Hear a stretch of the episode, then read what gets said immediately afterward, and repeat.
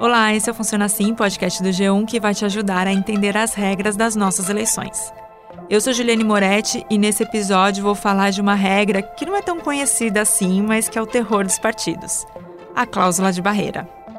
A proposta de emenda constitucional que trata do funcionamento dos partidos pode deixar mais de uma dezena de legendas menores sem o dinheiro do fundo partidário. O acesso vai depender do desempenho nas urnas. Em outra votação, uma nova comissão especial da Câmara aprovou hoje regras que podem reduzir o número de partidos. É a chamada cláusula de barreira. Essa tal cláusula de barreira ou cláusula de desempenho foi incluída na Constituição em 2017 e passou a valer já nas eleições de 2018. Os partidos políticos ficam de olho nessa cláusula porque ela estabelece critérios que precisam ser alcançados por eles nas eleições para terem acesso ao tempo de propaganda gratuita na TV e no rádio e ao fundo partidário. Esse fundo é o dinheiro que os partidos ganham todo mês do governo federal para arcar com as despesas administrativas, como gastos de pessoal, com campanhas institucionais e para promover a participação de mulheres na política. E aí, como é que funciona? De acordo com a regra, o desempenho dos partidos é medido pelo número de votos que os candidatos a deputado federal recebem ou pelo número de deputados que de fato são eleitos. Esses critérios vão ficando cada vez mais difíceis a cada eleição até a gente chegar em 2030. Por falta de número suficiente de votos na eleição, 14 partidos podem perder acesso ao dinheiro do fundo partidário e à propaganda no rádio e na TV.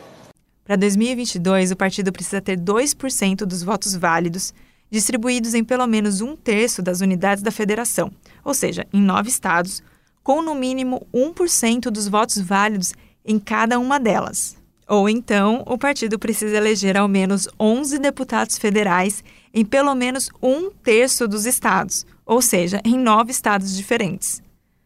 A legenda que não conseguir fica sem o fundo e sem o tempo da sua propaganda. Sem isso, o partido vai minguando e pode até desaparecer. Tentar reduzir o número de partidos do jogo é um dos objetivos da cláusula de barreira. De acordo com os especialistas, um dos problemas do nosso sistema político é a grande quantidade de partidos que temos no país, e a maioria deles de pequeno e médio porte. Com essa fragmentação toda, dificulta muito a governabilidade. Quem defende a regra diz que com menos partidos, as negociações entre as legendas e as bancadas ficam mais fáceis. Assim, hoje estão registrados no Tribunal Superior Eleitoral 32 partidos. Destes, 23 têm representatividade na Câmara dos Deputados, sendo que o maior deles conta com 77 deputados.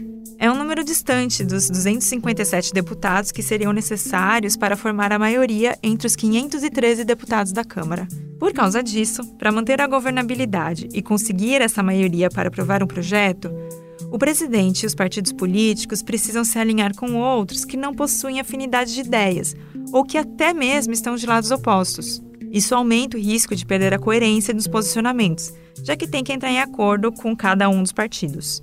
Numa sessão rápida que resultou num placar folgado, a Câmara dos Deputados aprovou o projeto de lei que facilita o registro e a venda de agrotóxicos no Brasil. Os defensores da regra dizem que, com um número menor de partidos na Câmara, as legendas teriam bancadas maiores e menos desgaste na hora de costurar acordos entre elas.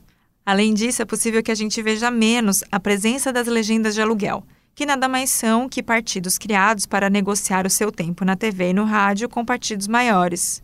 Por outro lado, vale lembrar, aqueles que são contra a cláusula dizem que ter menos partidos significaria menos diversidade de ideia já que as pequenas legendas também podem apresentar posicionamentos políticos importantes para a democracia. O Funciona Assim está disponível no G1, no Globoplay ou na sua plataforma de áudio preferida. Se você gostou desse conteúdo, vale a pena seguir na Amazon ou no Spotify, assinar no Apple Podcasts, se inscrever no Google Podcasts ou no Cashbox e favoritar na Deezer. Fazendo isso, você sempre é avisado quando um novo episódio é publicado. Até mais!